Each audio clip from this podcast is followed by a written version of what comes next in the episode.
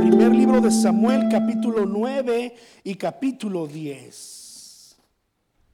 En el capítulo 8 el pueblo ha pedido un rey. Y entonces Dios declaró lo que había en su corazón. Dios le dijo a Samuel, no te preocupes Samuel, no es contigo la cosa, no es a ti a quien rechazan, es a mí, dijo el Señor, es a mí.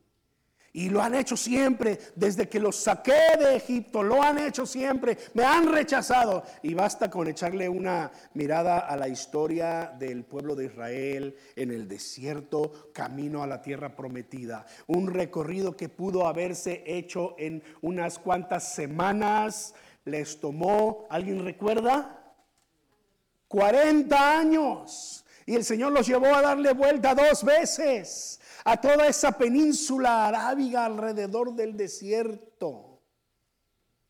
Toda aquella generación que salió de Egipto, con la excepción de dos hombres, toda aquella generación murió en el desierto. Dios estaba levantando una nueva generación.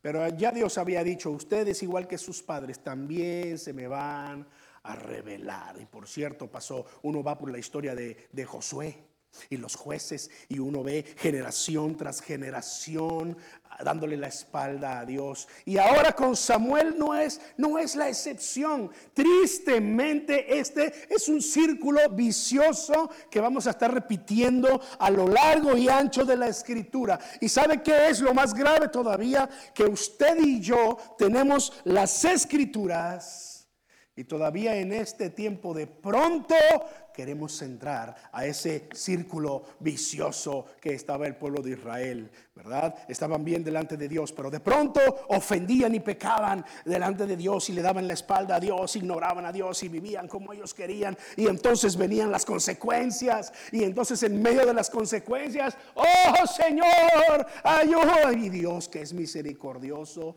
decía, me fallaste, pero te amo tanto que ahí te va mi ayuda. Y entonces recibían la ayuda de Dios y, el Señor les mostraba victoria y esa generación otra vez estaba en buscando al Señor, adorando al Señor. ¿Y qué hacemos nosotros con nuestros hijos? Es la pregunta obligada cuando estudiamos estos pasajes. Porque basta una generación, una generación que olvidemos instruirla en el camino de Dios para que entonces abramos una puerta tremenda al olvido. Y se levanta una nueva generación que no conoce a Dios, que no ha oído las maravillas de Dios.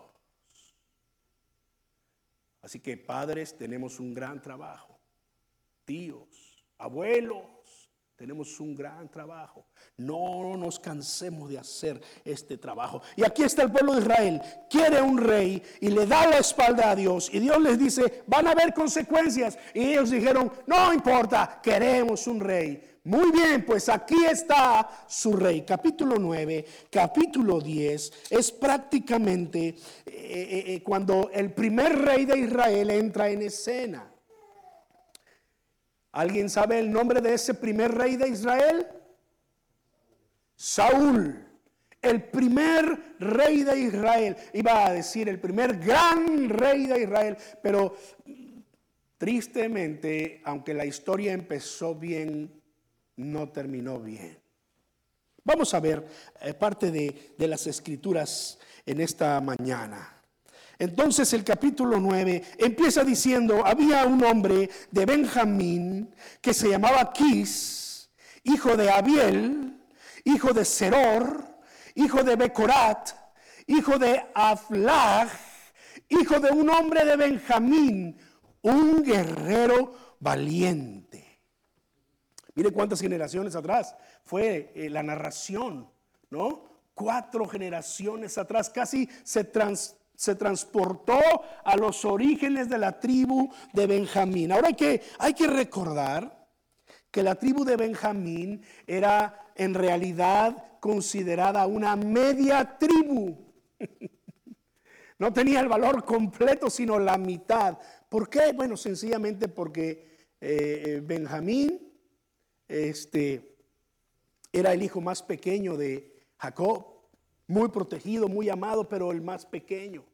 Usted sabe que en la eh, este, eh, cultura antigua eh, oriental, los hijos mayores eran los que llevaban la preeminencia.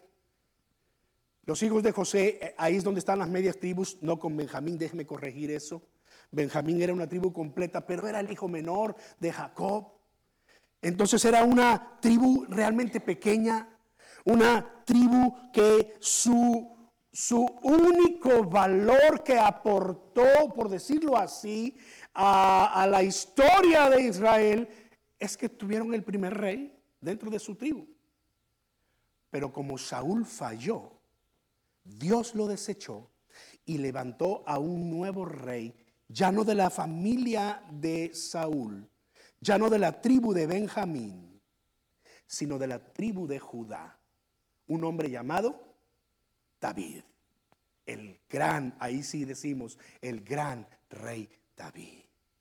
Entonces tenemos una pequeña tribu, pero se tiene que transportar eh, cuatro generaciones atrás para poder decir que era un hombre valiente. No como Gedeón, ¿se acuerdan de Gedeón? Varones, el domingo pasado en la tarde hablábamos de Gedeón, ¿no? cómo se acerca el ángel del Señor a Gedeón y le llama y le dice, oh gran varón esforzado y valiente. Gedeón fue identificado como un hombre esforzado y valiente, pero aquí se tienen que pasar cuatro generaciones atrás para decir, oh, allá había un hombre valiente, pero aquí, en, la realidad, en el presente, mm, está por verse. está por verse. Así que, eh, guerrero valiente, allá cuatro generaciones atrás, versículo 2, este tenía un hijo que se llamaba Saúl. Ajá. Entra en escena entonces el que será el próximo rey de Israel. Joven y apuesto. Mira, cuando la Biblia ah, empieza a hacer sobresalir no sé, las cualidades de una persona y no menciona su fuerza o su valor o su espiritualidad inmediatamente, entonces es algo que podemos, que, tenemos que ponernos a pensar. Mm. Cuando se habla de su cualidad se dice que es joven y además, ¿qué? Guapo. Mire su Biblia ahí. Saúl, joven y apuesto algo así como yo. O sea, véanme y entonces ya tendrán una idea. es cierto. Joven y apuesto. ¿Dónde quedó el guerrero valiente? Cuatro generaciones atrás. Joven y apuesto. Entre los hijos de Israel no había otro mejor que él. Eso me preocupaba, no me, preocupa eso. Si yo estuviera en ese tiempo, y si lo trasladáramos a nuestro tiempo y empezaran a buscar un rey y de pronto se menciona a alguien que es simplemente guapo y que es joven, pero nada más, y, y que dijeran, pues es el mejor, yo diría, ¿qué problema tenemos? Bueno, de hombros arriba sobrepasaba a cualquiera del pueblo. Ah, bueno, no había terminado de leer, entonces, este, era de los más altos. Entonces usted puede ver a Eddie, tal vez puede tener una idea. Usted puede ver a Gabriel. A ver, Gabriel, párate. A ver, así a perspectiva, siéntate, Eddie.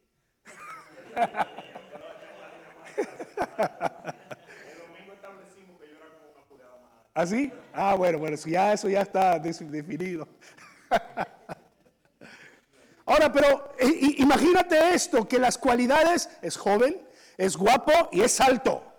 Oye, pero espera, necesitamos un rey que sea sabio, mínimo inteligente, que no es lo mismo ser sabio a ser inteligente. Puedes ser muy inteligente, pero no sabio. La sabiduría viene con la experiencia y viene con la observación. Aquel que aprende de los errores de otro es sabio. El inteligente te puede discernir muchas cosas, pero al momento no sabe cómo decidir y mete las cuatro, como dicen vulgarmente. Entonces, pero aquí tenemos a un rey. Y entonces se presenta la primera enseñanza para mí y que quiero compartir con ustedes en esta mañana. Las apariencias, ¿qué dice el dicho? Engañan.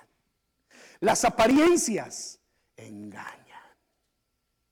Sí o no, somos personas que se dejan llevar por las apariencias. A veces no podemos evitarlo y juzgamos a una persona por su apariencia. Cualquiera que, me vea de la vieja escuela me va a juzgar un pastor que no se viste adecuadamente para la iglesia. Porque muchos tienen que traer corbata obligada. No suben sin corbata. Otros, no solo la corbata, pero un saco.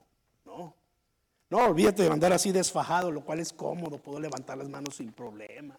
No, bien fajadito y bueno, yo soy de los pastores más rebeldes tal vez. Las apariencias es lo que aparentas. La primera impresión, dicen, nunca se olvida. Pero no te olvides también que no debes juzgar a un libro por su portada. Mínimo, ábrelo, ve el índice, ojéalo. Ah, se ve interesante, se ve bueno me lo voy a llevar. No, no juzgues un libro por su portada. Es que somos prontos para dejarnos llevar por las apariencias. Y nos olvidamos que las apariencias engañan. Cristo le dijo a, a los religiosos de su tiempo, este es su problema. Ustedes viven de la apariencia. Ustedes son de los que al momento de la oración interrumpen lo que estén haciendo, en lo que están haciendo, y entonces se ponen a orar. Y no solo se ponen a orar disimulada, no, no, no, que todos los vean porque les gusta la alabanza del pueblo y utilizan palabras rebuscadas. Oh excelentísimo, grande y todo soberano, omnipotente, creador. Y la gente cuando los escuchaba decía, oh, qué espirituales son. Qué espirituales. No, yo ni orar sé. Hermano, ¿quieres orar por? Ay, mejor otro. mejor alguien más. ¿A poco no? Pero los fariseos así eran los escribas, los saduceos y todos esos feos que aparecen ahí en el Nuevo Testamento. Y les gustaba presumir. Y Jesús les dijo, ese es su problema. Viven de apariencias, aparentan lo que no son. ¿Y sabes cómo le llamó Jesús? Sepulcros blanqueados. Váyase a un hospital, a un, hospital, no, a un, eh, eh, cementerio de ricos. Y, es un buen ejercicio. ¿eh? Uno de mis líderes aquí en, en, lo que es nuestra iglesia en el área eh, acostumbra a ir al cementerio de vez en cuando y ponerse a leer los epitafios de las tumbas. y encuentra enseñanza en eso etcétera. Eh, pero váyase un día al, cementerio de los ricos y vea sus tumbas majestuosas, muy bonitas. Eh, allá en México a ciertos personajes que no voy a mencionar, pero que tienen mucho dinero mal habido, les hacen este, eso, eso parece, eh, eso parece una casa, una residencia, una mansión allí y ahí, ahí pero eso es solamente un sepulcro blanqueado. O sea, muy bonito, mármol por fuera, eh, madera refinada, labrada a mano, etcétera. Pero por dentro, ¿qué hay por dentro? Jesús le llamó a los fariseos porque les gustaba vivir por las apariencias.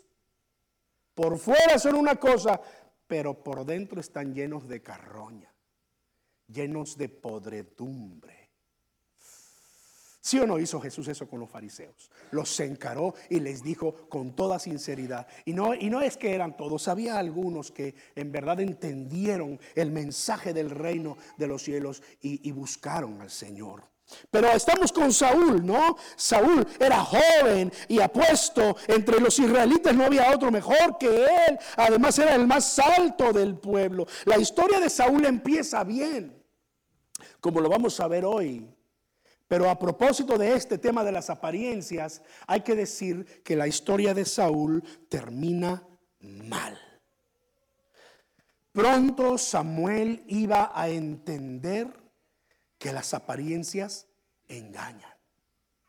Sí, porque eh, Dios le dijo a Samuel, mira Samuel, voy a traer a ti al que será el rey en Israel. El pueblo quiere rey, muy bien, le vamos a poner un rey. Tú vas a aprender algo muy importante allí. Así que abre bien tus ojos, Samuel, porque vas a aprender una lección muy importante para tu vida, para la vida del pueblo y para la vida de la iglesia de Bridgestone en el 2023. Que las apariencias engañan. Así que hay que decidir dejar de vivir por apariencias y tú Muestra tu corazón tal como eres, porque si tú no lo haces, las situaciones difíciles en la vida sacan a relucir lo mejor de ti. Cuando estás en problemas, entonces sacamos el cobre, decimos en México, ¿no? Ya sacó el cobre. O sea, ya mostró quién es realmente. Por eso es mejor dejar las apariencias. Sé quién eres. Aunque a los demás no les guste, sé quién eres. Aunque tal vez te ganes el desprecio de algunos, sé quién eres. ¿No? Porque las apariencias no son buenas. Samuel aprendería a no juzgar por las apariencias. Samuel aprendería más adelante a apreciar lo más importante, el corazón de las personas, el interior de las personas. Dios le iba a mostrar a Samuel algunos años más adelante que no se dejara pues llevar por las apariencias, porque Dios no ve el exterior, sino que Dios ve el interior, el corazón. Pues cuando Saúl le falló a Dios, usted puede ver esa historia en el mismo primero de Samuel, capítulo 16. 15 y 16. Saúl desobedece a Dios y de, a partir de que desobedece a Dios eh, viene una decadencia tal en Saúl que rompe, quebranta muchos de los mandamientos y termina siendo desechado. Muere en una batalla, muere también su hijo, con todo y que su hijo era totalmente distinto a su padre. Pero Saúl es desechado. Y cuando Saúl es desechado, Dios le dice a Samuel, mira, yo me he conseguido a un hombre que es conforme a mi corazón. Entonces ya sabemos de quién estaba hablando, ¿no?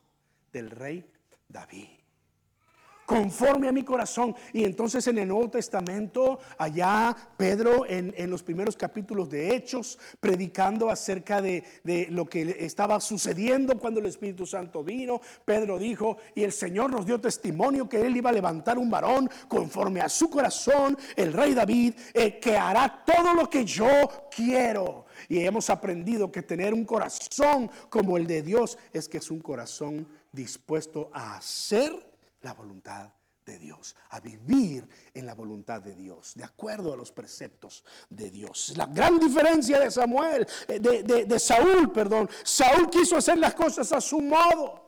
No le correspondía hacer un sacrificio y dijo, no me importa, voy a hacer el sacrificio. Dios le dijo, mira, ve y conquista aquel pueblo, extermina a todos. Esto es, esto es la historia del Antiguo Testamento, ¿no? Otro día podemos hablar por qué Dios le decía al pueblo, eh, maten a todos, incluso a los niños, extermina todo. No, no, dejes nada vivo, ni los animales. Mátalos a todos, destruye el pueblo. Allá va Saúl y le perdona la vida al rey. Y además salva el ganado, porque él quería ofrecer un sacrificio. Y entonces Dios a través del profeta Samuel le dice, mira eh, Saúl, que es más importante para Dios obedecer que los sacrificios. Por eso es que nosotros entendemos que todo lo que hacemos aquí dentro de la iglesia no es más importante que todo lo que usted hace allá, afuera, saliendo de aquí. De lunes hasta sábado. ¿No? Porque Dios está buscando el interior, el corazón. Primero de Samuel capítulo 16, versículo 7.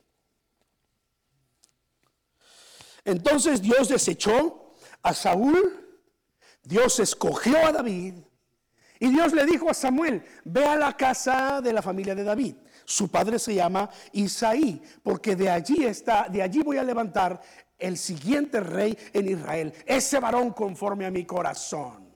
Entonces Samuel llegó a casa de Saúl, de, perdón, de, Elí, con, con tantos nombres, ahora dije Elí, Isaí. Despierta, no me acabé mi taza de café, yo creo es por eso.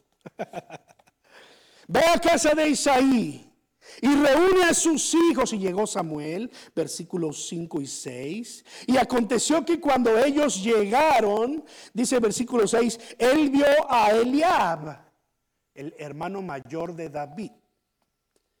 Un, pelado así como del tipo de, este, de Eddie y Gabriel. Café, café, ¿verdad? es que el cafecito que me traían todas las mañanas, ya, ya lo dejaron de traer. Eliab, guerrero, poderoso, hombre de pelo en pecho, guapo, morenazo, ojos verdes. Y entonces cuando llegó, versículo 7, 6 y 7, dice que eh, eh, este Samuel pensó. Aquí la versión de la Biblia que yo tengo dice que Samuel pensó. Creo que otra versión dice que Samuel lo dijo. Ciertamente, el ungido del Señor está delante de mí. Samuel pensó, este es el rey siguiente. ¿Por qué? ¿Por qué habrá pensado eso? Porque Saúl era guapetón, Saúl era eh, alto, Saúl sobresalía de los demás, era lo mejorcito que se podía encontrar en ese tiempo. Entonces pensó, oh, este es, este es el perfil perfecto, este, este es el ungido del Señor. Casi creo que iba a sacar su aceite, iba entonces a derramárselo, cuando de pronto Dios lo interrumpe. Versículo 7 ahora sí. Pero el Señor le dijo a Samuel, no mire su apariencia ni lo alto de su estatura, pues yo lo rechazo.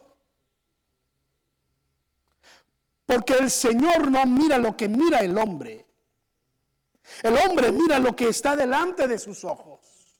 El hombre juzga por las apariencias. El hombre ve lo que está delante de él. Pero el Señor, ¿qué dice ahí el texto? Mira el corazón. El Señor mira el corazón. Ninguno de estos hijos de Elí, los altos, los que ya estaban dentro del ejército, los que, los que eran mayores, ninguno de ellos tenía un corazón como el de Dios. Solo el olvidado David, el pequeño David y uno a uno vinieron y el mayor y el otro siguiente era casi, casi parecido. Y Samuel dijo, sí, este sí, este sí. No, ese tampoco. Y vino el otro y ahora sí, no. Y pasaron todos, dice la, escritura, ¿no? Y al final Samuel sacado de onda, era mexicano yo creo, ¿no? Este, dijo, eh, pero si el Señor me dijo que viniera a, ungir al rey de Israel. ¿Qué pasa? ¿Dónde, está? ¿Tienes otro hijo? Oh, sí, cómo no, el pequeño David, pero no creo que... Tráelo. Si es tu hijo, tráelo. Sí, pero está cuidando las, las, ovejas y, y, huele a oveja y seguramente anda todo despe... Tráelo. Y allá viene el pequeño David el menor, el olvidado. Y este pequeño era el que tenía el corazón como el de Dios. Así que aquellos de ustedes que no son muy altos, que digamos, no se preocupen. Porque Dios no ve lo alto de tu estatura, Dios ve tu corazón. Dios busca tu corazón. Mira lo que dice Primera de Pedro, capítulo 3. Primera de Pedro, capítulo 3. Versículos 1 al 4. Asimismo ustedes mujeres, esto no es ninguna pedrada, esto es lo que dice la Biblia, ¿eh, hermanas. Pero estas verdades se aplican para todos nosotros. Asimismo, ustedes mujeres estén sujetas a su marido para que si algunos no obedecen a la palabra, también sean ganados sin, sin palabra por medio de su conducta. Al observar su manera de vivir, reverente y casta, su adorno, aquí está el, el punto, su adorno, adorno no sea el exterior con arreglos ostentosos del cabello y adornos de oro, ni en el vestir ropa lujosa. No que usted no pueda hacerlo, hermana, hermano.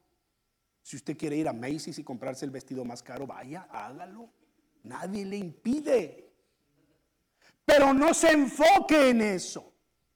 El texto sigue hablando y dice, sino que sea la persona interior del corazón en lo incorruptible de un espíritu tierno y tranquilo. Esto es de gran valor delante de Dios. Aplique también para nosotros los varones, ¿no? Ayer le decía a uno de, a uno de nosotros de, la, de la iglesia, hey, a mí me viste Walmart cuando ya está sacando sus saldos esas camisitas, mire, esta camisita me costó 4 dólares en Walmart. Y el bridge, donde trabaja mi esposa. Usted no está para saberlo ni yo para decirlo, pero este pantaloncito me lo compró allí. Déjeme se lo modelo. A mí me viste el bridge. Así se llama la tienda, ¿no? Walmart. Ross. ¿Cuántos hemos ido a comprar Ross? TJ Maxx. Nada en contra de vestirse con otras cosas. Ustedes pueden hacer lo que ustedes quieran con su dinero. ¿A poco no? Pero no pongamos nuestro esfuerzo en las cosas exteriores. Ese es el problema de las apariencias. Las apariencias pueden engañar. No juzguemos por las apariencias. No vivamos por las apariencias. Porque Dios ve el corazón. Quiero regresar a nuestro eh, pasaje en primero de Samuel, capítulo 9 y 10 porque eh, Saúl empezó bien. Saúl empezó bien. Se desvió en el camino. Se perdió en el camino. Pero entonces Dios lo escogió para que fuese el rey. Yo creo que Dios quería no solo enseñarle esta gran lección a Samuel, no juzgues por las apariencias, porque yo no veo las apariencias, yo veo el interior, el corazón de las personas. Pero también creo que quería enseñarle al pueblo la lección de tener a un rey. Porque no le fue bien al pueblo con Saúl como rey. El arca de Dios estuvo olvidada todo el tiempo que Saúl fue rey. ¿Se acuerda que le habían robado los enemigos? La tuvieron que devolver y estaba allá olvidada. Y Saúl ni se preocupó. Y estuvo varios años, no se preocupó por la presencia de Dios. Y Dios le estaba enseñando al, pueblo una gran lección. Pero aquí está el Señor mostrándonos lo que está a punto de hacer en la vida de, eh, Saúl. Cuando Samuel se encuentra con Saúl, le dice estas palabras, capítulo 10, versículo 1. Dice que derramó aceite delante de él en su cabeza y lo besó y le dijo, no te ha ungido el Señor como el soberano de su heredad. No te ha ungido como rey en su reino. Y ya le, le da testimonio. Yo sé que estás buscando las asnas de tu padre, porque eso andaba haciendo Saúl. No te preocupes, ya las encontraron, pero has venido aquí con un propósito. Dios te ha escogido para que tú seas el próximo rey. Y te voy a dar estas señales. Te va a pasar esto, te va a pasar esto otro. Y entre las cosas que le dijo que le iba a pasar es que se iba a encontrar con una escuela de profetas que andaba por allí en el monte. Y ellos estaban profetizando la palabra del Señor. Y Samuel le dijo, cuando te encuentres con ellos, va a resultar que el Espíritu de Dios vendrá sobre ti y también tú vas a profetizar con ellos. Cuando tú veas todas estas cosas cumplirse, puedes tener la certeza que Dios te ha escogido para que seas el próximo rey en Israel. Y eso sucedió exactamente. Versículo 5 eh, en adelante del capítulo 10.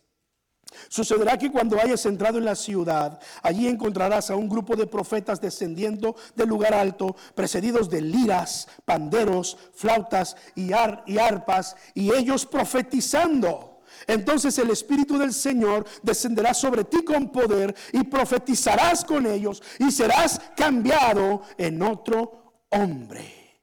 Y serás cambiado en otro hombre.